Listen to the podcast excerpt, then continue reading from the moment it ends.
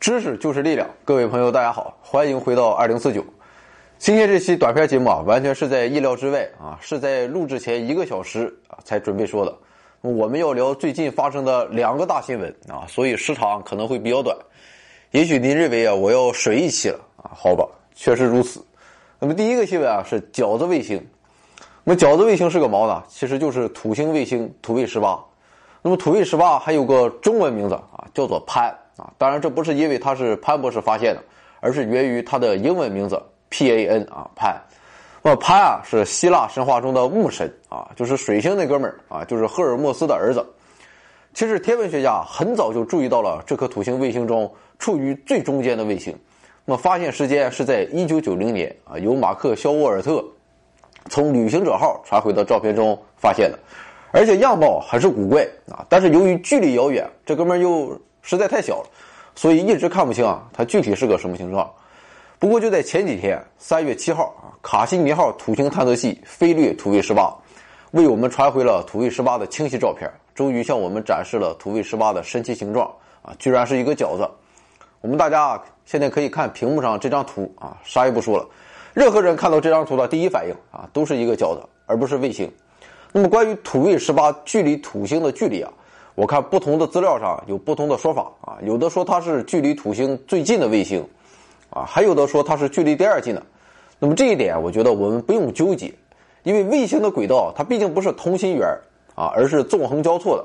那么总之啊，像土卫十五、土卫十六、土卫十七、土卫十八和土卫三十五，它们的平均轨道半径都比较接近啊，都是十三万、十四万公里左右。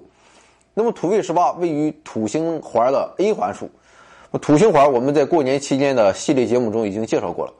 这个 A 环并不是最靠近土星的土星环，这个土星环的命名顺序啊是按照发现先后来排列的。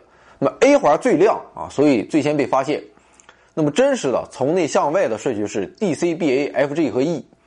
那么虽然土卫十八到土星的距离是第一还是第二啊，不同的人根据不同的定义会有不同的说法。但是可以确定的是，土卫十八是已知土星卫星家族中最小的一颗，而且是一颗冰质卫星。那么土卫十八的大小为三十四点四乘以三十一点四乘以二十点八千米，平均半径啊大概是十四点一千米，那么大约相当于一个半珠穆朗玛峰的高。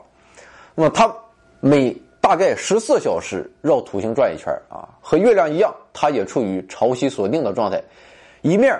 永远的朝向土星表面，那么由于土卫十八这样小啊，所以它的质量和引力自然不会大到哪里去，所以在土卫十八上，逃逸速度仅为每秒六米啊，所以啊，别说是博尔特了，就是我被狼撵了，都可以在土卫十八上飞起来。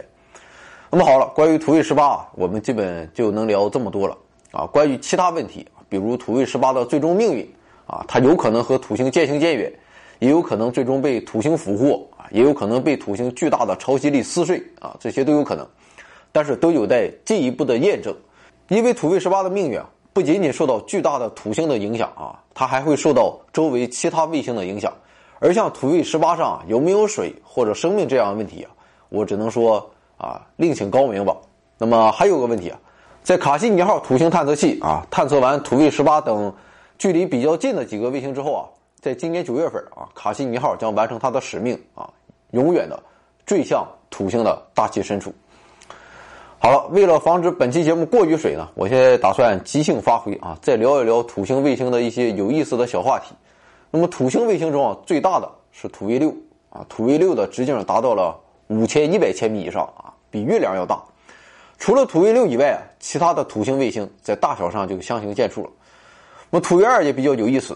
那么这在我们第二季第一期的节目中已经聊过了啊，那就是由于热液喷泉的存在，它现在啊被认为是太阳系中除地球外最有可能存在生命的天体之一。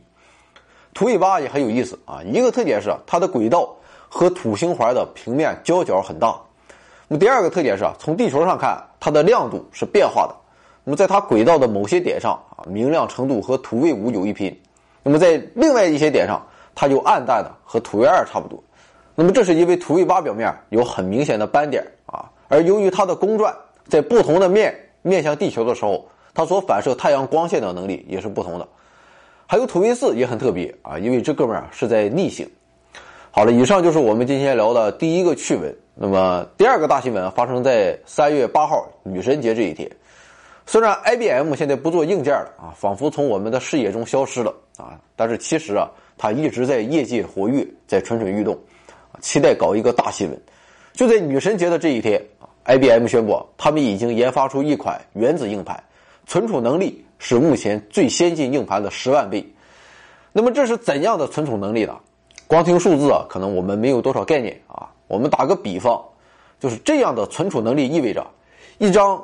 银行卡大小的原子硬盘就可以存储三千五百万首歌曲，相当于整个苹果 iTunes 的音乐库。啊，想当年啊，乔布斯在发布 Apple 的时候，曾经无比自豪的炫耀，一美元硬币大小的硬盘就足足可以存放一千首歌曲。那么，苹果的大容量硬盘也一直是他们的骄傲。比如当年就有政府部门购买 iPhone 四啊，然后报账为移动硬盘啊，你懂的。而现在啊，一张银行卡大小的原子硬盘。就能存放整个 iTunes 音乐库，那么科技的发展着实让人惊叹。我们都知道，我们现在的硬盘的存储原理是啊，通过磁头磁化磁层上的介质来存储数据。那么目前啊，硬盘技术每存储一比特的数据需要十万个原子齐心协力，啊，这就是现在最先进的存储技术了。但是 IBM 的原子硬盘技术啊，它不同，这种新技术啊，采用的是啊。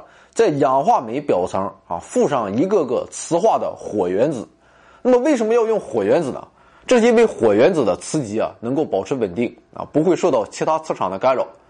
最关键的是啊，一个火原子代表一个一啊，另一个磁性相反的火原子就代表零，两个原子之间距离只有一纳米啊。所以 IBM 原子硬盘的关键技术就是将数据存储所需的空间从原来的十万个原子啊压缩到一个火原子。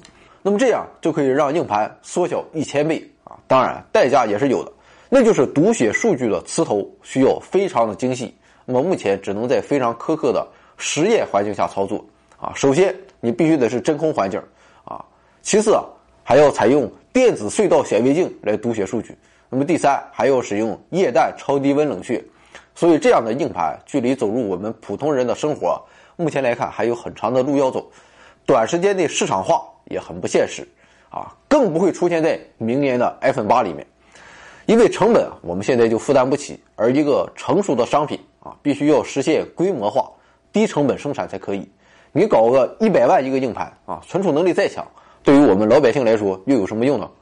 任何一项突破性技术都需要不断打磨，原子硬盘当然也不例外。不过，如果原子硬盘可以实现，它能带给我们的改变确实是非凡。啊，我们别的不说，光是现在人人吹嘘的人工智能啊，在有了这样的技术做依托后，说不定啊，真的就在一夜之间颠覆我们的传统生活模式啊，新的时代在向我们招手。听说摩尔定律已经坐不住了。